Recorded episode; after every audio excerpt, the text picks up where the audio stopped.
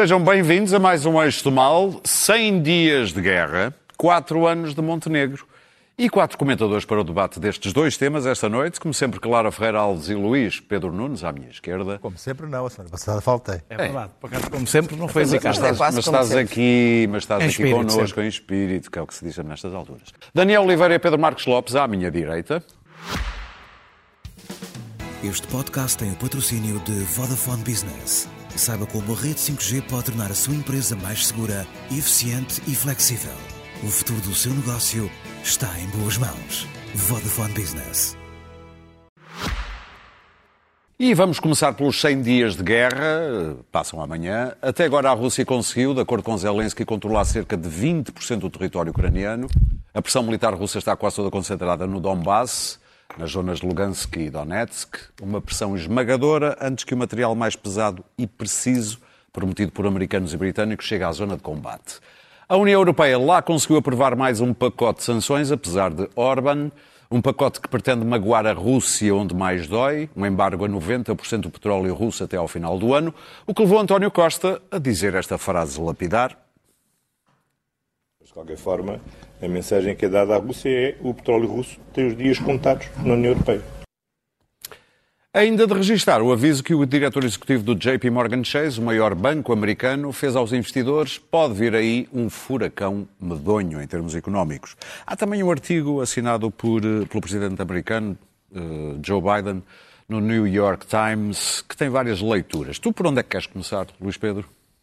Pelo princípio. Bom, ah, hum, sabes que a análise de guerra, da guerra na Ucrânia passou um pouco da sem desprimor para, os, para quem estava aqui antes de nós, dos analistas de, de estratégia militar para os jornais ah, de economia e finanças ah, internacionais, nomeadamente para os, para os Wall Street Journals e para os Bloombergs e por aí, porque de facto a, a, guerra em si eh, está a começar a ter ondas de choque de tal maneira violentas eh, que eh, a guerra está a começar a ser vista em, em gráficos de futuros e, e índices de, de cotações e previsões económicas e menos eh, nos quilómetros eh, que os russos avançam no, no Donbass. Por outro lado, hum, eh, há um cansaço ao fim de 100 dias de, de acompanhamento destes pormenores eh, técnico-táticos eh, da estratégia militar, porque eh, na narrativa que nos foi construída os nossos estão a perder.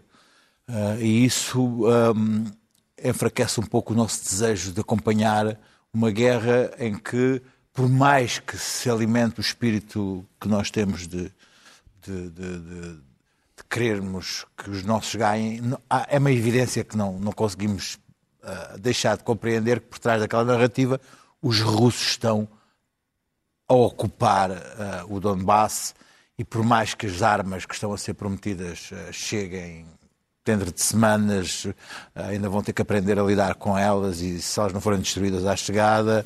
E retirar os russos do Donbass quando estiverem ocupados vai ser muito mais difícil do que agora que eles estão a, ocupar aquilo tudo. Portanto, há aqui uma, uma, uma alteração na percepção da guerra. Aliás, ah, hum, ah, os, os noticiários, não só em Portugal, já não, já não estão a dar tanto destaque à guerra.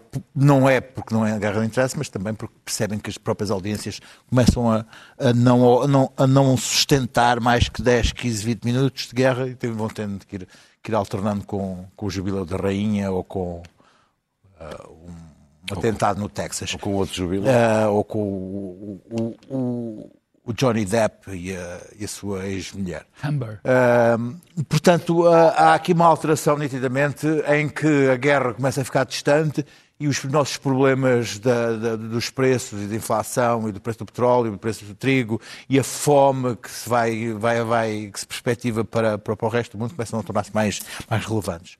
Agora, há aqui do- dois factos que nós ah, temos que encarar, que é os inimigos entre nós.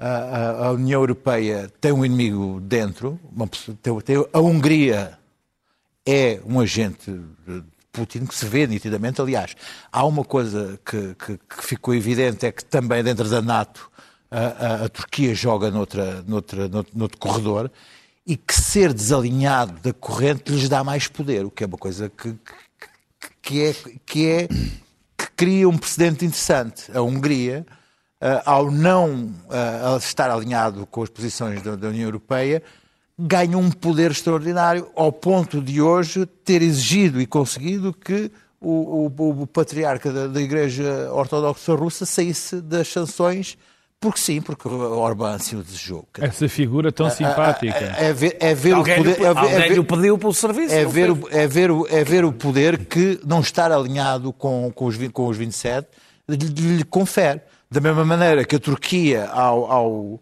ao ter neste momento um poder reforçado dentro da NATO por, ter, eh, por estar eh, naquela posição geoestratégica e estar naquela posição indefinida, neste momento já teve, já está com com, com, com dentro da Síria, que nunca teve e que sempre, sempre, sempre teve sempre teve uh, uh, renitente em, em, atuar dentro da Síria. Agora, há uma coisa que nós temos que. É uma questão do ovo ou da galinha. A verdade é que o petróleo está em território em regimes autocratas. Ou é o petróleo que tem mau gosto na escolha dos regimes, ou são os regimes que que, que, ou é o petróleo que forma regimes autocratas. Agora, a real política dizer, é, é, a Noruega é, está aí a real política faz com que É o único caso. É Estados Unidos. Não, é os Estados Unidos que é o único Mar caso. do Norte.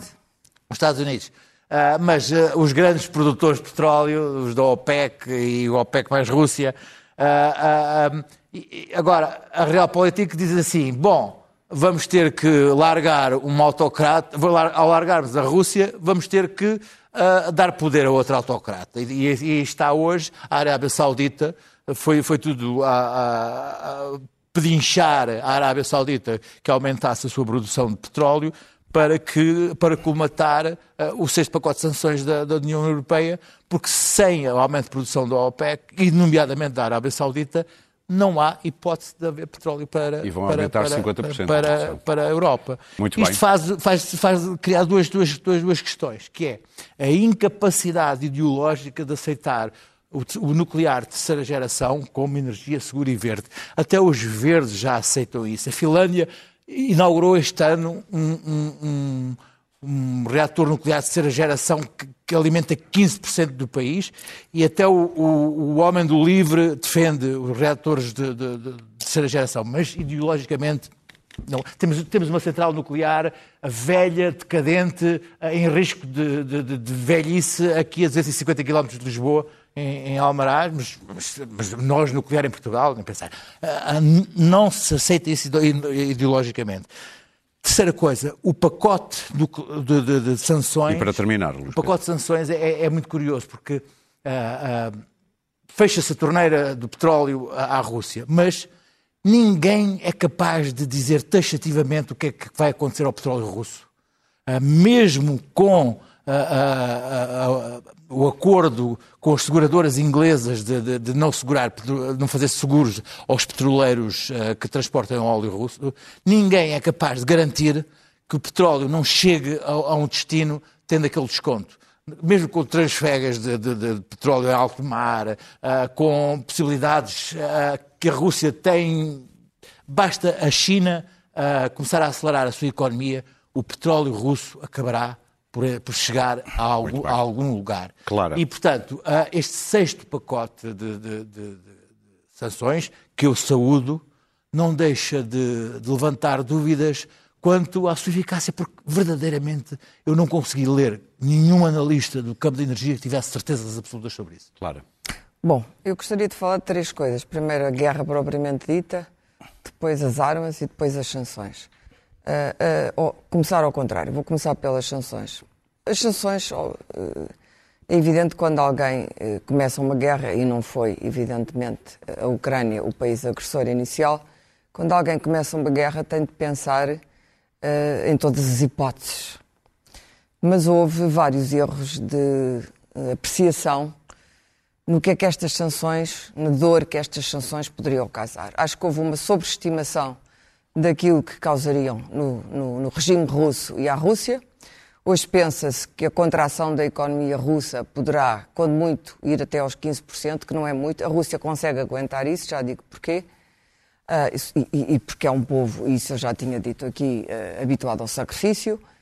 Uh, outra, pensou-se que abalaria o regime russo.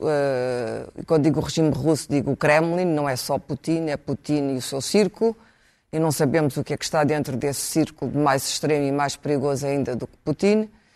E depois que isso enfraqueceria, enfim, entre aspas, segundo aquela visão de Biden, enfraqueceria a Rússia juntamente com as, as primeiras derrotas uh, nos campos de batalha uh, da Ucrânia. Uh, acontece que as sanções, o que estão a causar, a Rússia aumentou as, as suas, os seus recursos em 60% desde que a guerra começou. Porquê? Porque o preço do petróleo já está a aumentar.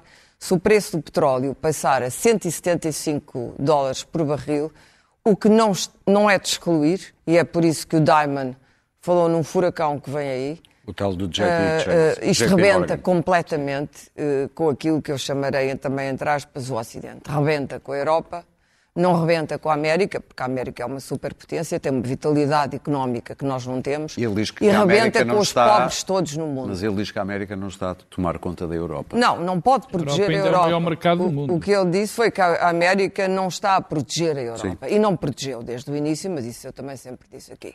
Isso era evidente que não, nem a América, nem o discurso belicista da NATO não protegeram a Ucrânia e não protegeram a Europa porque eh, eu acho que os ucranianos foram convencidos de coisas que não, não são realizáveis. E continuam Que não são realistas e continuam a ser e agora estão interiorizadas em todo aquele esforço de resistência e, portanto, alimentam. Quer dizer, eles se perderem isso não conseguem continuar a resistir, como é evidente. Têm que ter tem que ter a capacidade de sonhar que é possível, mas não será, e eu nunca achei que fosse possível, com todas as armas do mundo, foi isso exatamente o que eu escrevi, ganhar esta guerra. Um, e, e, depende do que chamamos vitórias, porque estas guerras também não se ganham objetivamente, depende como é que, como é que nós caracterizamos a vitória. Portanto, as sanções vão causar, vão causar uh, penas inimagináveis que nenhum regime democrático uh, conhece e vão causá-las, sobretudo, em países mais uh, pobres ou com sistemas políticos mais fracos onde o Estado de Direito não é tão forte. Portanto, nós não estamos necessariamente, nos, nem estamos em, em, termos de democracia sólida, consolidada estabilidade política, mas não estamos em termos de tecido uh, uh, económico vital. Não temos. E não temos essa reserva de riqueza que países como a Alemanha têm. Portanto, Portugal é um dos países ameaçados e depois todos aqueles países do leste da Europa, evidentemente. Depois há o resto do mundo. Bom, aí então é o, é o cataclismo, não é? A questão do trigo, enfim, que pode vir a ser uma questão, deve ser uma questão que se vai negociar se houver uh, negociações diplomáticas. Bom, eu não consigo imaginar o que é que vai acontecer. O Egito, os países do Médio Oriente, a África, alguns países asiáticos, não sei. A seguir, um, temos o bloco, o bloco, esta, esta nós autoconsagramos, a Europa e os Estados Unidos convenceram-se de que eram o mundo contra a Rússia. Não. A Rússia está num bloco, as autocracias todas, os países produtores de petróleo, a África, a China e a própria Índia, e sobretudo aqueles países que dizem eu não tomo partido, eu não tomo partido, e além disso temos África do Sul, por exemplo, temos muito boas relações com a Rússia, e vão continuar a ter. E, portanto, não é tão claro em termos de geoestratégia que este, que este bloco seja forte. Pode ser moralmente forte, nós todos sabemos que a Rússia é o país agressor. Mas a realidade é esta, não é o que nós queremos, é aquilo que é. A seguir, uh, vou falar das armas. É evidente que agora a Europol e a Interpol já começaram a dizer estas armas vão circular pela Europa a seguir, vão ser vendidas e vão cair nas mãos de extremistas. Neste momento há um risco enorme parece que a extrema-direita está-se a organizar, ou seja, os neonazis, e sabemos que os há na Ucrânia também, estão-se a organizar para capturar algumas dessas armas, traficar algumas dessas armas, comprá-las uh, e fazê-las escoar para a Europa, de modo, quando a crise económica vier, abalarem regimes democráticos que eles querem deitar abaixo. Este perigo não é de subestimar. Não é um perigo de subestimar. E foi outra coisa que eu disse: a América põe cá as armas, sabe Deus que a América tem o seu próprio e grande problema de armas, já houve mais tiros no Oklahoma, depois da, de, do Texas, mas estas armas vão ficar aqui. Esta guerra é aqui e estas armas vão ficar aqui. Vão ficar aqui. Vamos ter um grande problema. A seguir, a frente de guerra propriamente dita. Pois, uh, uh, Azovstal não, era uma, uh, não foi uma rendição, era outra coisa qualquer. E agora, esta retirada, aquilo que se chama uma retirada tática, mais uma vez os mídias usaram esta linguagem porque é o nosso lado da guerra, evidentemente, mas não é uma retirada tática, é uma derrota brutal. A Ucrânia estava a ser dizimada, estava a perder mais de 100 homens por dia. Não, estes, estas contas não, não são fáceis de fazer. Assistir ao sofrimento da Ucrânia é extraordinariamente difícil. É difícil. Uh, e, e, eu perguntei aqui a semana passada qual é o preço, quantos milhões de mortes é, é que a Ucrânia terá que dar, quanto sangue é que ainda de correr dos ucranianos para uh, vingarem os, os nobres princípios. Portanto, mais cedo ou mais tarde, e será o mais tarde, quando Putin conseguir aguentar, a diplomacia terá que entrar em terreno. Os próprios Estados Unidos e o texto de Biden, e sobretudo a retórica de Biden, que já veio dizer nós não queremos enfraquecer a Rússia, não era isso, o regime russo não muda. Depois há toda a propaganda em torno da famosa doença de Putin. Não sei se Putin está doente ou não, estas, estas manobras de propaganda e contra-propaganda são habituais em tempo de guerra. Não sei, não me parece nada doente, mas enfim. Um, eh, a Rússia está a aprender no terreno, os talibãs também aprenderam eh, na guerra com os americanos, bem, os claro. vietnamitas, toda a gente aprende. Portanto, estão, vão consolidar o Donbass e parece-me que mesmo que Putin estivesse doente, e se isto fosse o último grito do condenado, não é, não é esse tipo de raciocínio que ele faz, não necessariamente isso seria bom também. Porque, o vazio de poder na Rússia. Exatamente, o vazio de poder com um arsenal nuclear que é o maior do mundo. E eu volto a vincar aqui. O arsenal nuclear é o nosso problema. Porque se não fosse o arsenal nuclear, provavelmente a NATO interviria e uh, aí o exército russo seria, uh, uh, não teria tantas hipóteses. E, portanto, aquele arsenal nuclear é desde o início aquilo que manteve as mãos da Europa e, de certo modo, as da América, mas a América uh, não, não sofrerá metade, metade, um terço que a Europa vai sofrer, o que mantém as nossas mãos atadas. Muito bem. Pedro. É, é, eu começo um bocadinho por aquilo que disse o, o, o Luís Pedro, porque é bem verdade. Neste momento já há uma certa, um certo, um, a guerra está a ser um bocadinho da agenda da agenda mediática. E isso, na minha opinião, é extraordinariamente uh, grave. Porque nos estamos a deixar uh, de estar focados no que realmente enfim, está em causa. Porque agora já vemos grandes análises uh, dos, naquela estranha, naquela estranha aliança que eu estou a ver, que é ver os grandes jornais do capital, que eram terríveis até há pouco tempo, mas agora a alinhar com certo discurso, com o discurso da paz, que é um discurso verdadeiramente notável, porque há um subtexto no discurso da paz que não pode deixar de ser uh, dito. O que é que é? Que paz é que querem? Quer dizer, quem está constantemente a dizer é preciso a paz, todos nós queremos a paz. Eu não conheço ninguém, pelo menos das pessoas que me rodeiam, que não queira a paz. Mas a paz a que custo? A paz a que custo? Quais são as bases negociais para a paz?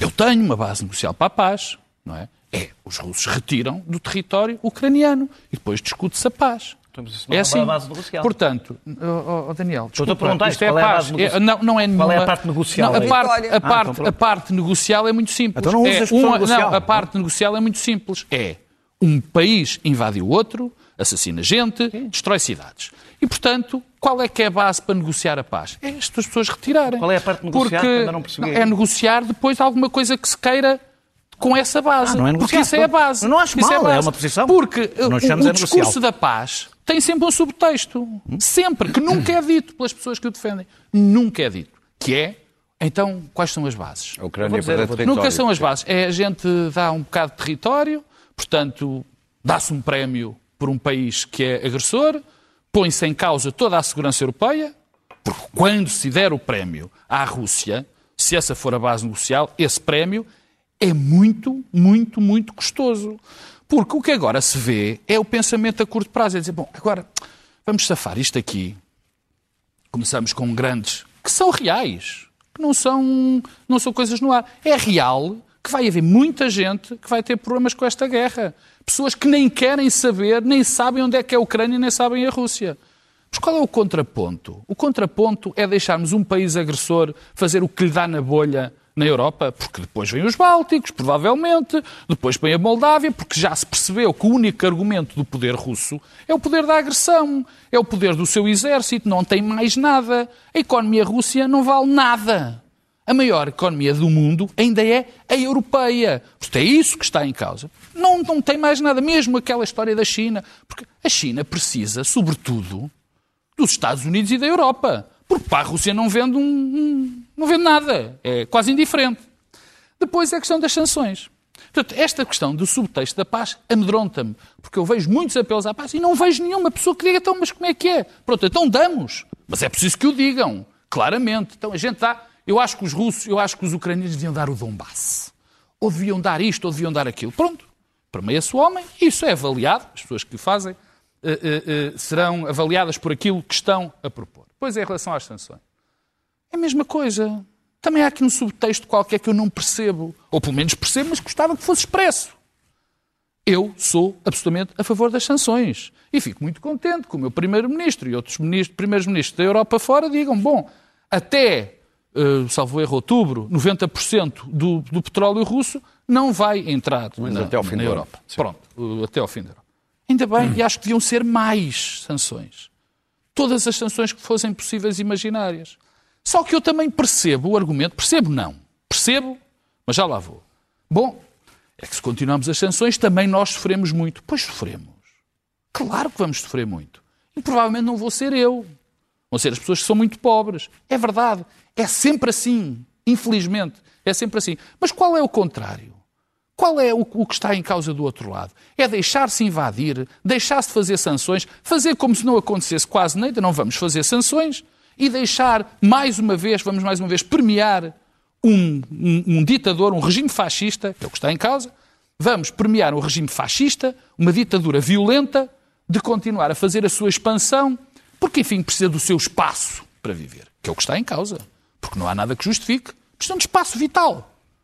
E o- quando eu digo espaço vital, não estou, estou mesmo a pensar na outra pessoa que falou em espaço vital, não é?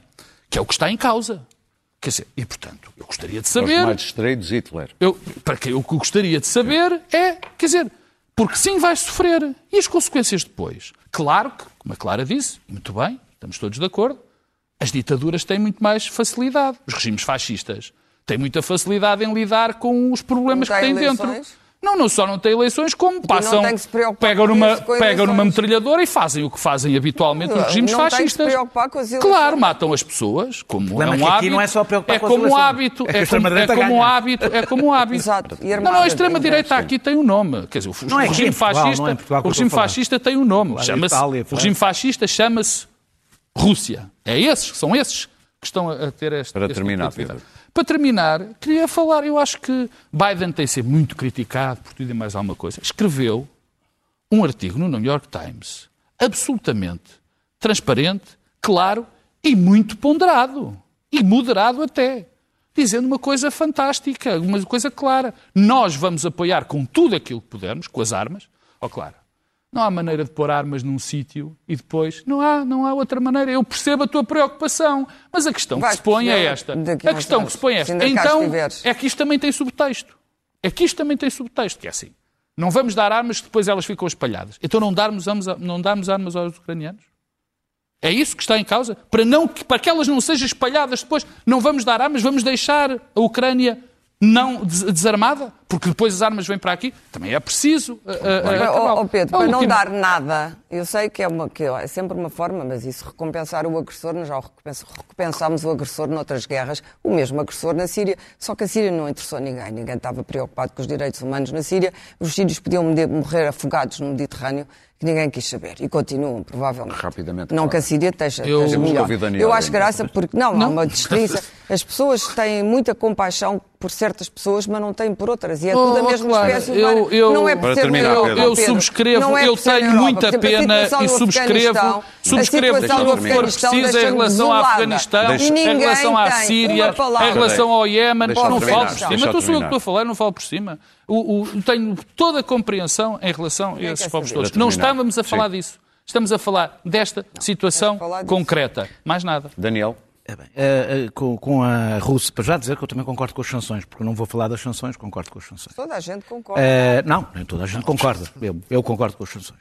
Na Europa toda a gente a, concorda. a- a Rússia, a Rússia está a avançar eh, com as armas de médio alcance, a entrega de, de armas de médio alcance à, à, à Ucrânia. Estas duas coisas demonstram que estamos cada vez mais longe de qualquer processo negocial.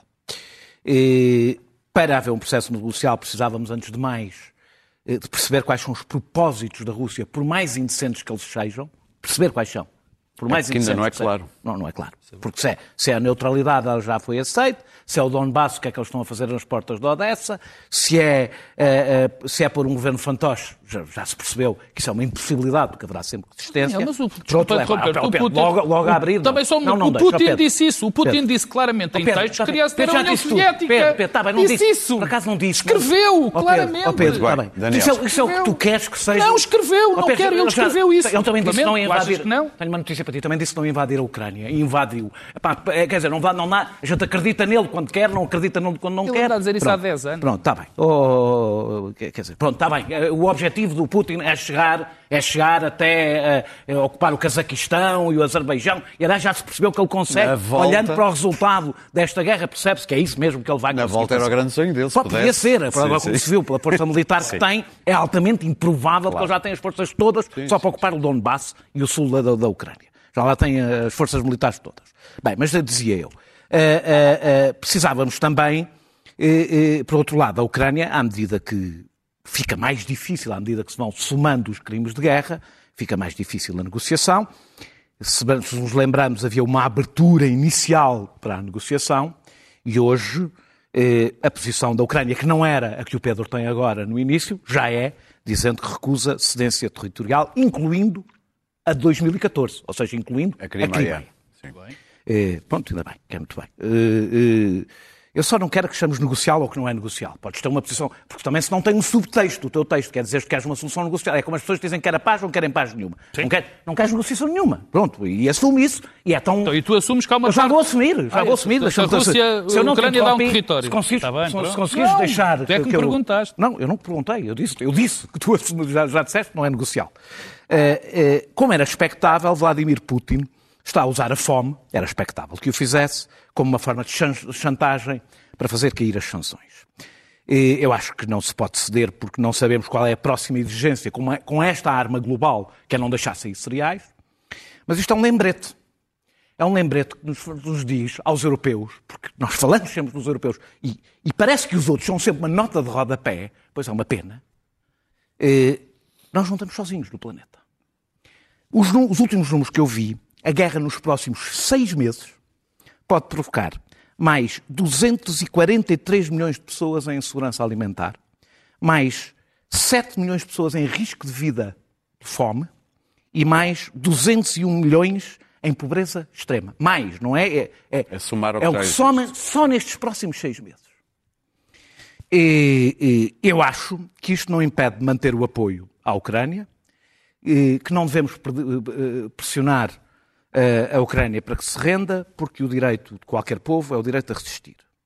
Sabendo que, e é aqui que a minha divergência entra, que por mais chocante que seja o que, o que disse Henry Kissinger, e escreveu o editorial do New York Times, para pensar que não é só o Henry Kissinger, no fim, num processo negocial que é- vai ser a única forma de acabar com esta guerra, não há outra. Vai ser a única forma de acabar com esta guerra, a não ser que seja para durar anos, e aí, pronto. E vai durar. Não, não, então, mas então, Pedro, então esquece tudo o que estás a defender, a democracia da Europa, Claro. eh, milhões de mortos, esquece isso. É o tudo colapso pormenor. Defende a Rússia por Basta aí ser- fora. Não, não, não, não. ó Pedro, É outra co- não, é outra defende- solução. Então, Deixa-me pôr a forma tão leviana como tu pões. Defendes milhões de pessoas a morrer pelo Não, não, Está leviano estás tu, estás a Pedro, defender que milhões- alguém fica com Pedro, território de outro dizer. país. Quer dizer que dizes milhões de pessoas que morram por esse mundo Daniel, fora. ocupe-se. Porque, pronto, Ocupe-se. morram. Ocupe-se, ocupe-se território, Pronto. Cheguem até Pedro, eu vou- Badajoz. assim, À medida que tu fores fazendo, fazendo o discurso simplista Não. e propagandístico, eu respondo desculpa, com o mesmo. teu é que é propagandístico, é do pior não, propaganda defendes, estou a dizer, possível, não é? Defendes a, mulher, a morte de Pior milhões de- possível. Digo da mesma maneira que tu me estás a dizer a mim. Defendes a morte de milhões de, de- de africanos aí por, por, por Não faz mal. Pronto. Não faz mal. Não defendes, pois não? Não é essa a tua posição. Então não simplifiques a minha. Não, a tua é que é Ah, simples. Nunca simplifiques a minha. O que eu estou a dizer é que, como diz o, o, o, o Henry Kissinger.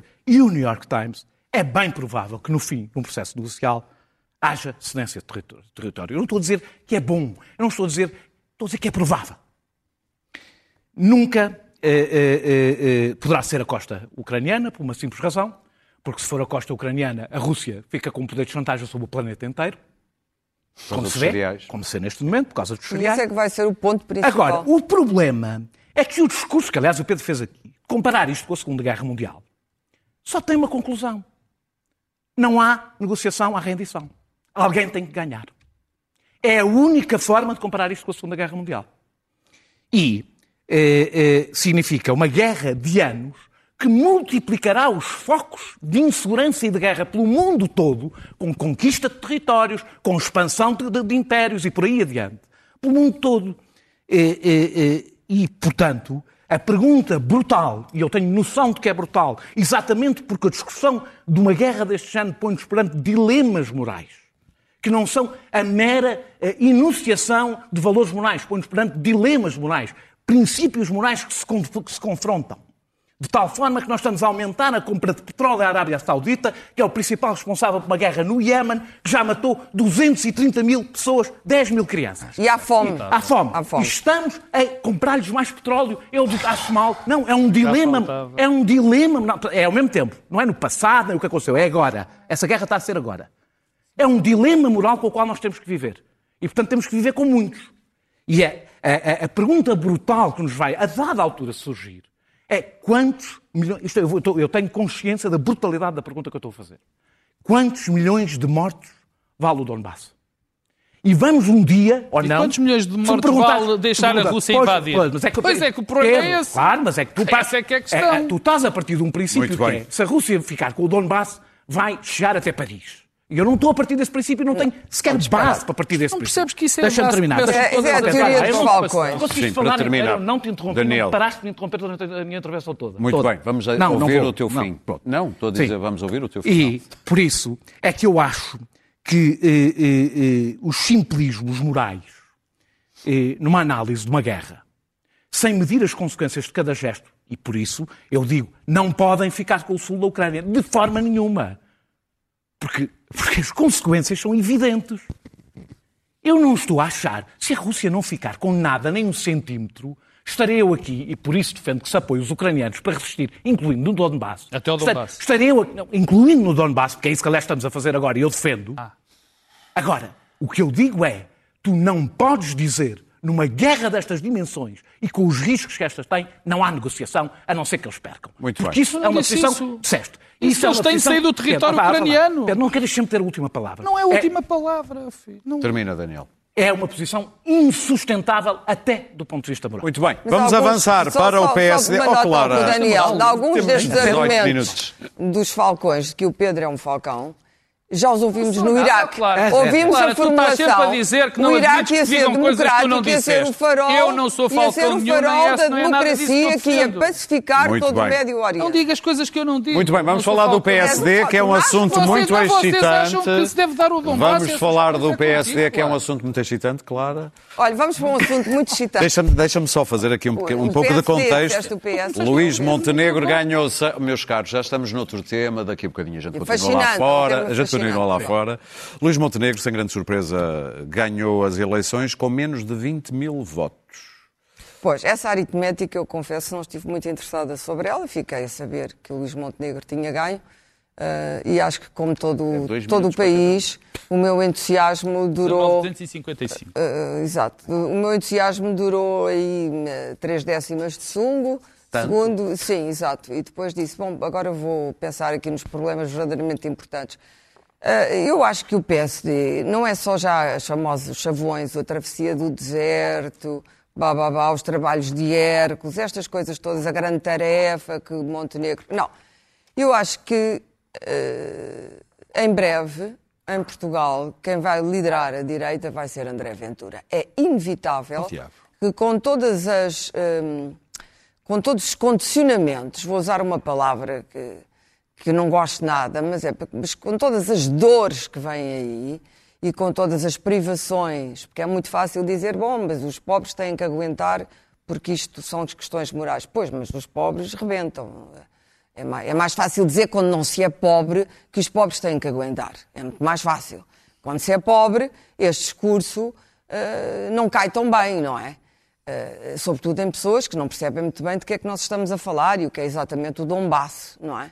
E, portanto, com tudo o que, o- que nos espera, o, fura- o- o- furacão do, do Diamond, que não é um homem dramático, como todos os grandes banqueiros, não costuma ser dramático, e, portanto, ele, ele sabe o que está a dizer, faz com que, em breve, o Montenegro seja uma, um pé de página e o próprio PSD seja um pé de página eh, na história da democracia portuguesa, a direita se una, mas evidentemente que o chefe de fila dessa, dessa direita, se ele não for muito estúpido, porque o, o Ventura tem uma enorme capacidade de se autoeliminar. Mas ele já está a fazer um discurso, ele já está a virar lepenista. Está a fazer um discurso mais moderado. Não sei se já repararam, somos, não somos antissistema, que era o que ele era no início. Somos eh, dentro do sistema, estamos dentro do sistema partidário, estamos dentro Muito da bem. democracia, queremos jogar dentro da democracia. E, portanto, se ele não for estúpido, como eu disse também da iniciativa liberal, se não forem estúpidos, podem vir a ganhar, podem vir e podem. Ah, André Ventura será o chefe de fila. E, portanto, aquilo que nós teremos em Portugal, que vamos ter pelo resto da Europa, será uma pequena amostra ah, ah, do, do que nos espera. Isto Luís vai Pedro? demorar, mas tudo demora. As sanções demoram, as negociações também vão demorar. Vai tudo demorar. Luís, primeiro, Vai dar a esta gente queria- toda. Mas Montenegro, como chefe, não me merece grande consideração. Queria saudar viventemente eh, o desaparecimento de Rui Rio da cena política portuguesa. Eh, acho que, tal como um partido político já fez, o PSD devia enviar o- o- a fotografia do, do, do Rui Rio para, para o Lar do Rato, eh, porque fez o favor de praticamente destruir o, o PSD. Ainda, ainda, se deu, ótimo ainda, se deu, ainda se deu ao luxo de, fazer. Estava bom, estava bom, estava. Ainda se, fazer, ainda se deu ao luxo de fazer uns tweets agora a, a- fazer umas graçolas. Ah, mas era a- a fazer umas Ah, graçolas. ah, Não, não, não, não, não estou a falar do teu. Estou a falar do que ele fez. Fez um elogio Não, ali não, não, não, estou a fez falar. Estou a fazer um tweet que ele, um tweet Tá que ele fez. é um elogio implícito. Um, tweet que ele gente fez. faz like acaba por- Calma, Um deixem ouvir tweet que ele Pedro. fez à, à- à fotografia do, do António Costa e do Scholz ah, com um, um emoji e tudo. Portanto, a Rui Rio, eu tenho três palavras para ti: António, José, seguro. Ah, quanto ao, ao, ao Montenegro, eu por acaso, ahm, quer dizer, ah, gostava que o PSD ou o centro-direita tivesse um homem ah, do século XXI, culto e cosmopolita, como o Moreira da Silva. Mas pensando bem, ah, o PSD precisa, o PSD precisa, precisa de uma, de uma aparelhista de baixa, de baixa política que esteja ah, disposto a aguentar quatro anos a fazer os trabalhos mais ah, sujos e menos sujos e Luís Montenegro é o homem para isso. Aguentou ah, ah, o governo de, a ser líder parlamentar do, do governo de Passos Coelho e na geringonça. Ora, quem aguenta ser líder parlamentar nessas circunstâncias é um tipo que sabe levar uns talos na cara com muita força. Eu acho que Montenegro, por isso mesmo, é exatamente a pessoa indicada. indicada coisa. até, porque, até porque vai estar quatro anos como líder do PSD e nada, e com a tal, a tal tempestade que aí vem, a tal tempestade que aí vem, não é de pôr eh, de, lado a possibilidade de que, o de que o PS seja altamente penalizado nas próximas eleições. Eu estou aqui a abrir o, o jornal e vejo que a prestação da casa vai subir 300 euros na próxima, no próximo mês. Portanto, alguém vai ter que ser culpado por isso. E o PS Tá, Quer dizer, gente. o PS algum dia vai ter que ser culpado de alguma coisa. O governo. Daniel. Um dia, um dia. Escuta, mas mesmo com a guerra, as pessoas um dia vão ter que culpar o PS de alguma Daniel. coisa. Até porque o PS é o Estado. Daniel, depois disto, o que é que sobra dizer? Não, por acaso, bem, por eu não concordo, eu não Sim, concordo não, com algumas coisas. que- Bem, a abstenção quase duplicou, portanto é evidente que isto foi o voto do aparelho. E e se há coisa que, que Luís Montenegro sabe trabalhar é o aparelho, aliás, à conta disso. Trabalhar o aparelho é uma sim, bela o Paulo É- Rangel. é- é pornográfica a frase, não sei se sabes. o Paulo Rangel, o Paulo Rangel, não por acaso, não ganhou as eleições, porque eh, Não sabia trabalhar o aparelho. não, não, não, não, não, não, não. Houve quem, Sabia. houve quem estivesse, a, a- a- houve quem estivesse a, a- a- conspirar. A trabalhar o aparelho. Não, mas é tudo o que se faz no PSD, é só calma, desculpa, o moderador passou-se. Ah, ah, Eu ah, gosto quando o Pedro faz de pudim. mas isto não é só uma vitória, isto não é só uma vitória do aparelho, é uma vitória do equívoco. Eh, O PSD continua a achar que deve competir com a direita e não reconquistar o centro. Está obcecado com a iniciativa liberal e com o Chega, oferecendo o centro ao Partido Socialista, Eh, e por isso é que não deixa claro o que quer fazer com o Chega, repetindo o mesmo erro de Rui Rio, parece que não aprenderam, e, e todas as outras coisas, dizer que aquilo não é o partido, que é o partido dos não socialistas, etc, etc, e imagino que dos não social-democratas, porque mas, basicamente os social-democratas são os próprios um, um nadinha socialistas, os verdadeiros. Eh, Socialistas sociais-democratas. Claro, é. Estou, estou a tentar Ah. simplificar para não demorar muito tempo. Ah, ah, talvez o, talvez o, o, o, Luís, eu- o Luís Montenegro tenha a esperança de poder lhe cair no colo, que era a esperança que o Rui Rio teve. Rui Rio esperou, esperou, esperou. Acabou por sair ele do colo do PSD, porque não foi a tempo. E ainda por cima, porque se a ideia é desgastar o governo e esperar por isso, vai haver duas pessoas no Parlamento a fazê-lo e a ganhar com isso. Ou seja, a aguentar, a dar estalos, a levar estalos, que é o André Ventura e o Coutinho Figueiredo. Não vai lá estar o, o Luís Ventura- não vai lá estar o Luís Montenegro. E mesmo o Luís Montenegro não vai lá estar. não reparava. tem as Ah, causas terminar. radicais e Para Mesmo se tivesse, não Eu dava hoje- eu muito estou a registro. provocar Tu, tu, tu, hoje Vocês estás têm grande razão, é bom sinal. Ah, ah, ah, portanto, eu acho que se, se ele não quiser ir pelo mesmo caminho, era preciso construir uma alternativa e não estou bem a ver. Pode ser um preconceito meu. Pode É. ser, Luís pode ser. Montenegro construir um programa e uma alternativa. Agora, a verdade é que João, o Jorge Não, e Moreira... não sei se reparaste Jorge que a Moreira- Vaco Silva já deu uma pequena ajuda. Já, já, já lá vamos falar. Essa é a minha nota. Ah, Já legitimou- Tem que matar logo. Legitimou, já deu o tiro de Deixem terminar, Daniel. Está Ah, difícil. parem de interromper o Daniel, pá. É verdade, boa. Para, parem com isso. Jorge Moreira da Silva mostrou que é um anjinho nesta campanha. Ora, anjinhos a combater António Costa também não costuma correr Não dá, bem. não. Pedro, e tu que dizes? Primeira coisa é que 19.225 votantes para Uau. eleger Foste à unidade. foi para eleger o 19 Que há um mil e quanto, mais, Pedro? houve mais, houve Só 19.225. 19.225. É Eh, fascinante. os- quer dizer, eh, vamos lá ver. Eu, eu digo este número, mas não, isto não distingue muito, por exemplo, do Partido Socialista. O Partido Socialista fez uma coisa muito bem, que foi abrir às primárias. Abrir as primárias, eu acho que isso é uma boa medida. E também na eleição de outros líderes, também os votantes foram tão poucos.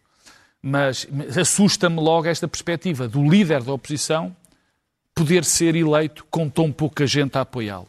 Mas isto serve para Luís Montenegro ou para qualquer outro. Portanto, mas é- isso é uma preocupação geral.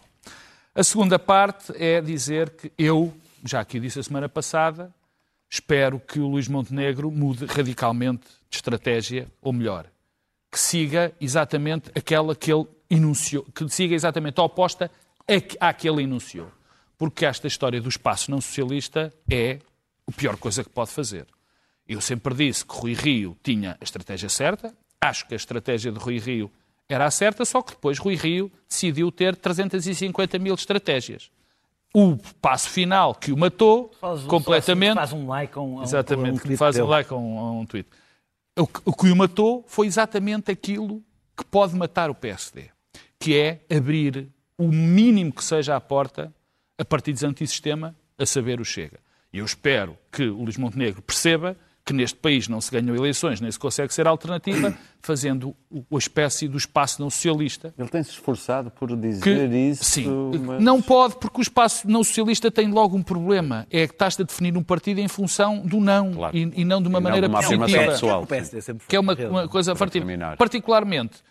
Isso é, essa é a estratégia. Isso foi sempre a estratégia daquela direita observador, dos falcões. Não, não, que eu não sou. mas é- Os falcões são da dos guerra é falcões. outra Sim, coisa. São dos falcões. Eu também sou do da guerra.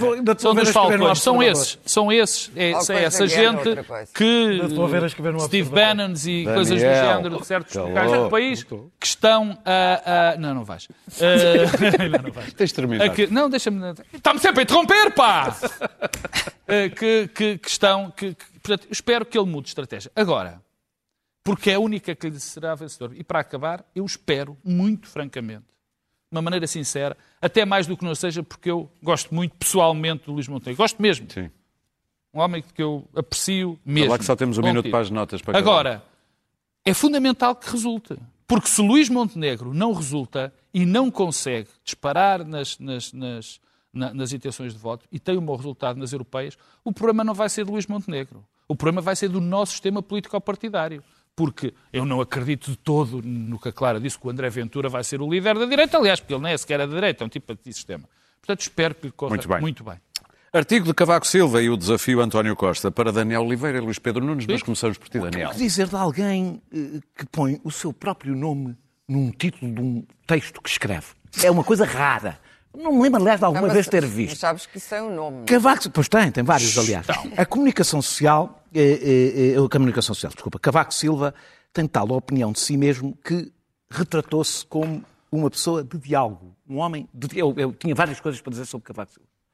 Um homem de diálogo é porque eu fui, todos nós fomos, testemunhas de alguns momentos intensos de diálogo, como a polícia no Terreiro do Passo a bater na própria polícia, a cena, no- na, na- aquela cena do, do- do- da ponte, Da ponte 25 de Abril, aliás, de, que- de- de- de que houve um, para- um jovem que ficou paraplégico, as, as cargas policiais sobre os estudantes, que eram bastante comuns. É um homem de diálogo bastante intenso. Ele, aliás, diz que sempre foi muito cordato com as pessoas da oposição, com certeza. Se uma vez por ano ao, ao- ao Parlamento, também mal seria que a vez que lá fosse, não fosse cordato, a pouca vez, quando se cruzava com eles uma vez por ano, não fosse cordato.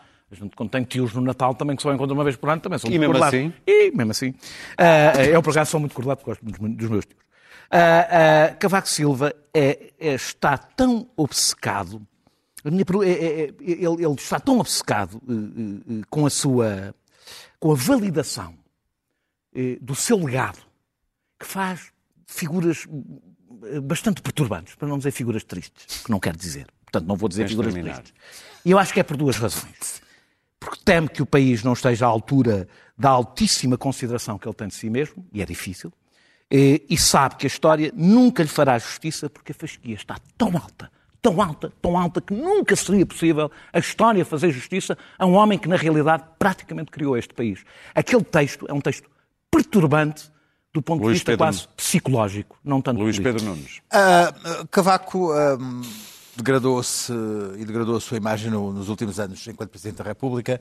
Ahm, e, ah, quer dizer, ah, a partir desse momento ah, foi difícil achar alguém que fosse para o Cavaco. Contudo, eu acho este texto. ah, extraordinário. É um texto de ironia, é uma peça de ironia. Digo isto, uh, uh, consigo deslocar uh, o meu, a minha, a minha, uh, o meu não gosto por Cavaco, do- pelo último, pela última colheita de Cavaco, deste, deste exercício de ironia que aqui está. E eu acho que o texto é notável. É um texto uh, de um fino recorte, ao ponto de se autocolocar e se depreciar, quando ele disse Nobody's perfect. Epá, patram.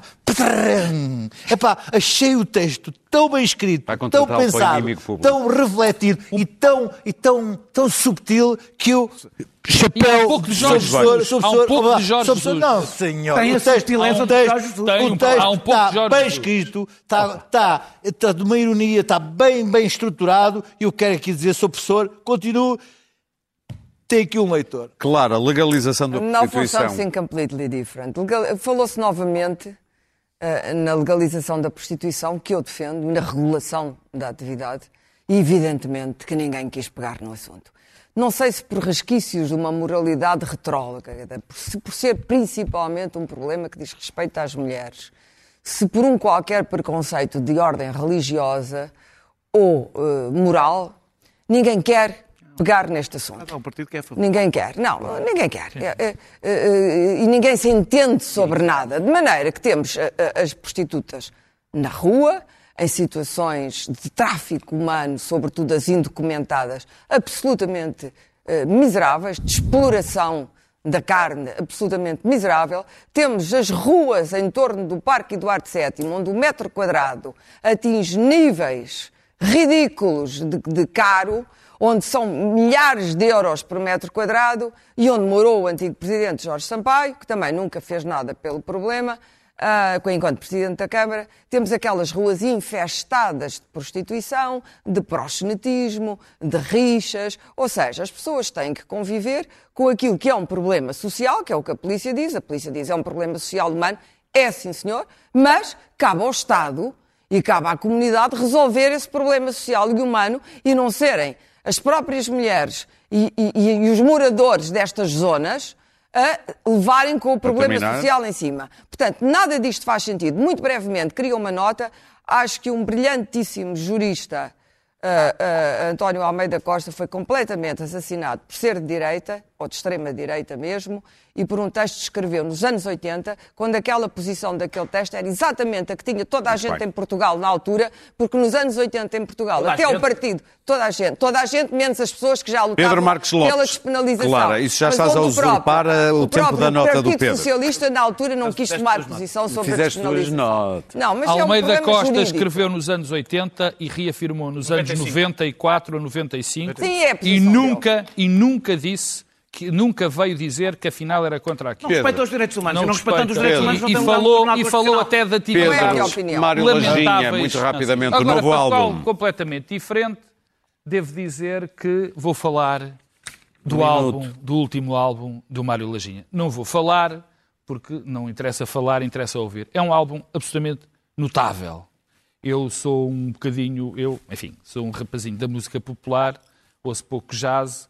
O Nick Hornby dizia que eram um, às vezes ia sentir Nobody is perfect. um- um- às vezes sentia um. Gostava de pôr jazz ou música clássica que era como mudar o cheiro da sala Sim, sim, sim. num álbum daquele dos 24 canções que o Hornby escreveu. Mas este álbum é de facto notável, ouço em repeat. Podia escolher todos os temas, mas o que eu escolhi, eh, de acordo também com a Vossa Excelência, eh, Dr. eh, Aurélio Gomes. Aurélio Gomes, eh, foi o Ribeira da Barca, que é um, um tema, não é o melhor de todos, porque são todos ótimos. O Mário Lajinha está de parabéns e deu hoje um espetáculo do lançamento do álbum. Na, na, Na na aula magna magna. da reitoria. Nós vamos ouvir a música já no lá. final do programa, mas antes ainda temos tempo para um vídeo que esta semana o Luís Pedro partilhou connosco no nosso grupo do WhatsApp. Partilhou. Partilhou. Saiu mal. Partilhou que tem a ver com a convenção que houve no último fim de semana em Houston, no Texas, da NRA, a Associação do Lobby Americano das Armas, em que um rapaz dos Good Liars, que é um grupo que gosta de fazer partidas, foi gozar com aquela gente e aquela gente não percebeu nada. Aplaudiu. Whenever there's a mass shooting, they all say that Wayne LaPierre isn't doing enough to stop these mass shootings, and even implying that Wayne LaPierre has played a part in making it easier for these shooters to, to get guns, to get weapons. You, you heard it after Las Vegas. You heard it after Pulse nightclub in Orlando. You heard it after Columbine. You, you, you heard it after Parkland. You heard it after Virginia Tech. You heard it after Sandy Hook. You heard it after El Paso. You heard it after Buffalo. You kept hearing that Wayne LaPierre isn't doing enough. And frankly, that's not true. The NRA, under Wayne LaPierre's leadership, has provided thoughts and prayers to the victims and their families. And, and maybe these mass shootings would stop happening if, if we all thought a little bit more and we prayed a little bit more. So I'm, I'm asking everyone in this room to think, to pray. Give your thoughts and your prayers and your thoughts and your prayers and your prayers and your thoughts. And if we give enough of these thoughts and these prayers, these mass shootings will stop. So I, I want to thank you, Wayne LaPierre, for all your thoughts and all your prayers. Thank you. Bom, nós voltamos na próxima quinta-feira. Ficamos então com a música do último álbum do Mário Lajinha. Não se esqueça, também estamos aí em podcast. Até para a semana.